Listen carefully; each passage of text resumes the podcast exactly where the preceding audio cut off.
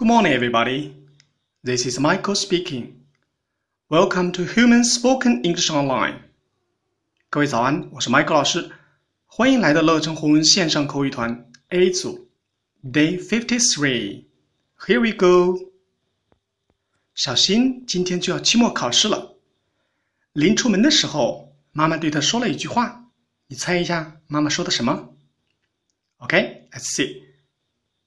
Good luck. Thanks, Mom.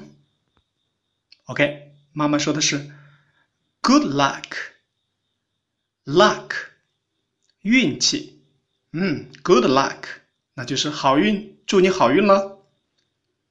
小新说的是 Thanks, Mom. 多谢妈妈。OK，完整来一遍。Good luck. Thanks, Mom.